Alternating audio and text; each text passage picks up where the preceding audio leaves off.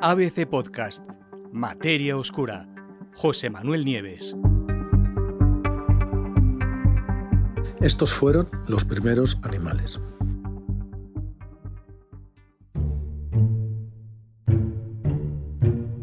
Durante la inmensa mayor parte de toda la historia, la vida en la Tierra solo estuvo representada por microorganismos, bacterias y microbios unicelulares que durante más de 3.000 millones de años, un tiempo absolutamente incomprensiblemente largo, dominaron un planeta ciertamente aburrido, vacío por completo de plantas y animales de cualquier tipo.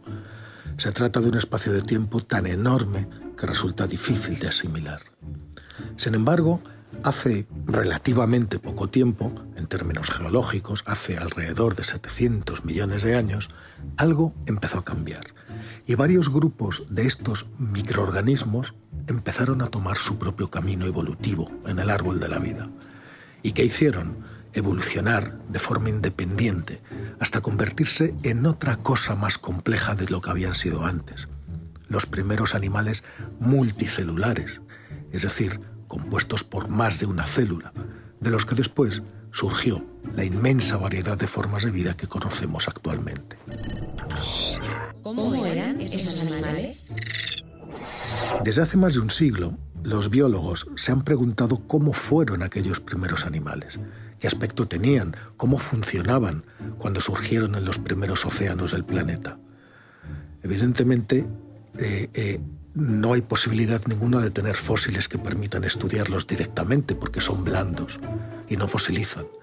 Por eso, los científicos han ido rastreando los animales actuales de aspecto más antiguo hasta ir reduciendo las posibilidades a solo dos grupos. Y esos dos grupos son las esponjas, que se pasan toda su vida en el mismo sitio filtrando alimentos del agua del mar que lleva la corriente, y las medusas peine, que son depredadores voraces que reman a través del agua eh, y de todos los océanos del mundo en busca de alimentos.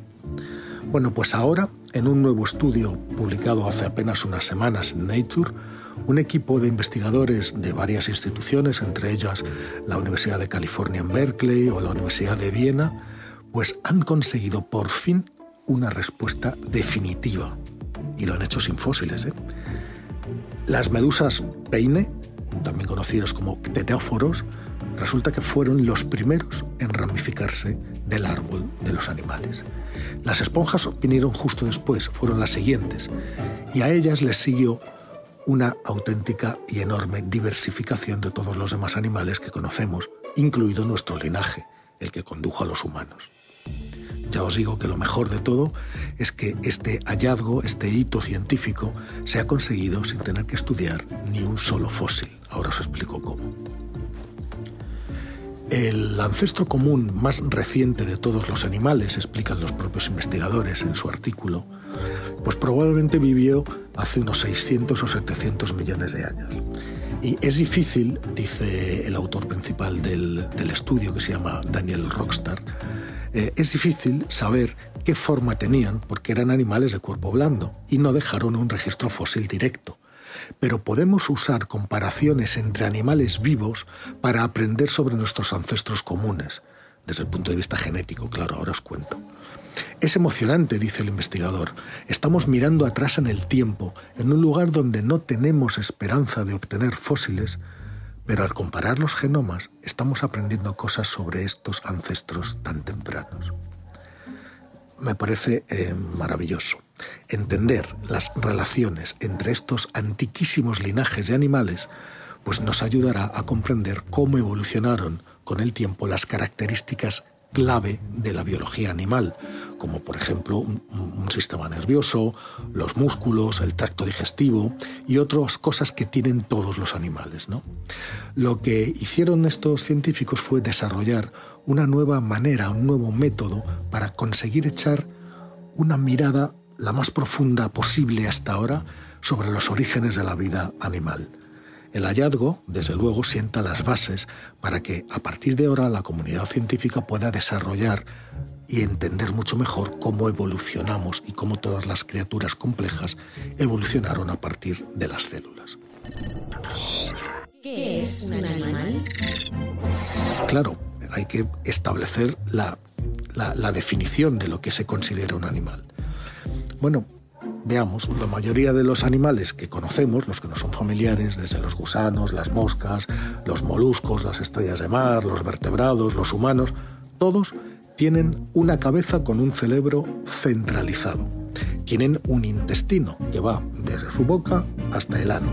Tienen músculos y tienen otras características que comparten y que ya habían evolucionado en el momento de la famosa explosión del Cámbrico hace unos 500 millones de años, cuando todos los géneros y las formas de estar vivo, con el esqueleto por dentro, con el esqueleto por fuera, crustáceos, con ocho patas, con dos patas, todo eso eh, ya mm, surgió de repente, ¿no? Bueno, pues todos estos animales, todos juntos, reciben el nombre de bilaterales. Pero hay otros animales, como las medusas, las anémonas de mar, o las esponjas, o los famosos tenóforos que os decía antes, que tienen diseños corporales más simples, que no son bilaterales. Bilaterales es porque en todos los animales tenemos, tienen una simetría bilateral. Si tú, si os colocáis, eh, si os miráis en un espejo, veréis que tenéis una mitad izquierda y otra derecha que son casi simétricas. Bueno, pues mm, casi lo son. Con un ojo por un lado, un ojo por otro, un agujero de la nariz por un lado, otro por otro, un brazo por un lado, un brazo por otro, una pierna por un lado, otro por otro. Bueno, pues todos los animales, excepto estos que os digo, son bilaterales. ¿no?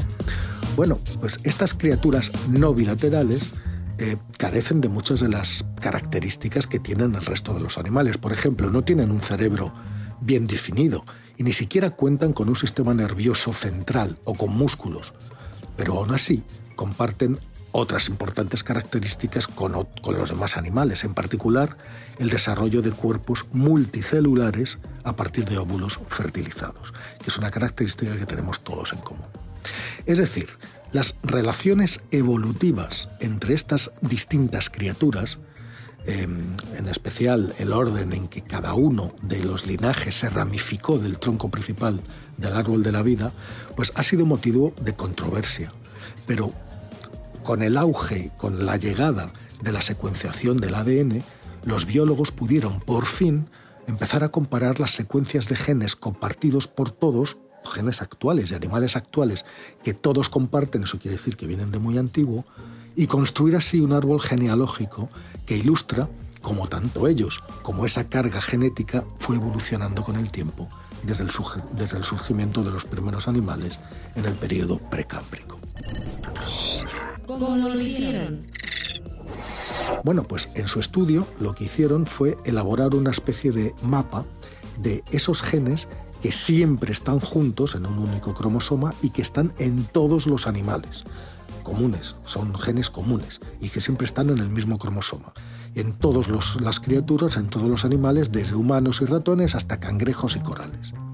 De esta forma lograron demostrar que los ctenóforos eh, son el grupo hermano, es decir, el más antiguo, de todos los demás animales. El equipo describe este evento sucedido hace unos 700 millones de años como una bifurcación genética. Un organismo unicelular solitario, explican en su estudio, que es el antepasado de todos los animales, pues viajaba por ese camino con sus dos descendientes, como si fueran sus hijos, y se encontró con una ramificación. Bueno, pues cada uno de los hijos tomó un camino distinto. El primero de los hijos estaba destinado a convertirse en las medusas peine que hoy conocemos, pues tomó un camino. Y a medida que fue evolucionando, los genes de los cromosomas de esta, de esta medusa permanecieron en el mismo orden y sin cambiar.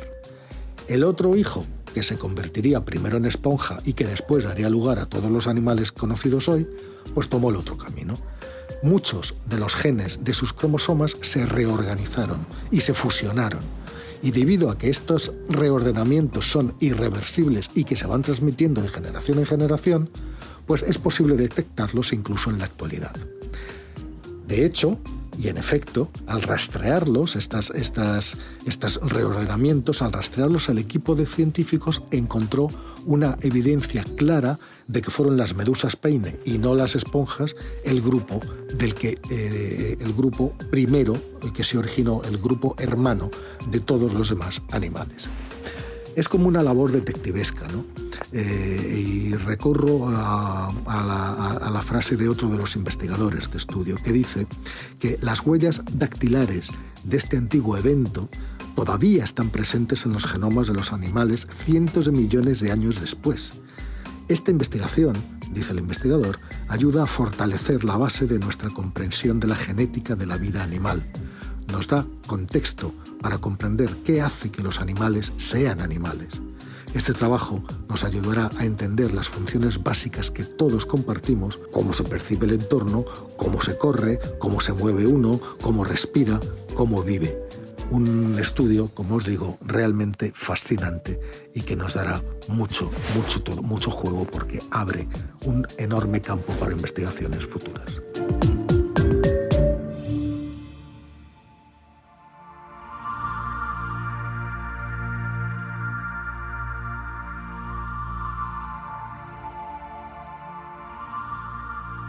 Puedes escuchar todos los episodios en abc.es, iVoox, Wanda, Spotify, Apple Podcast y Google Podcast.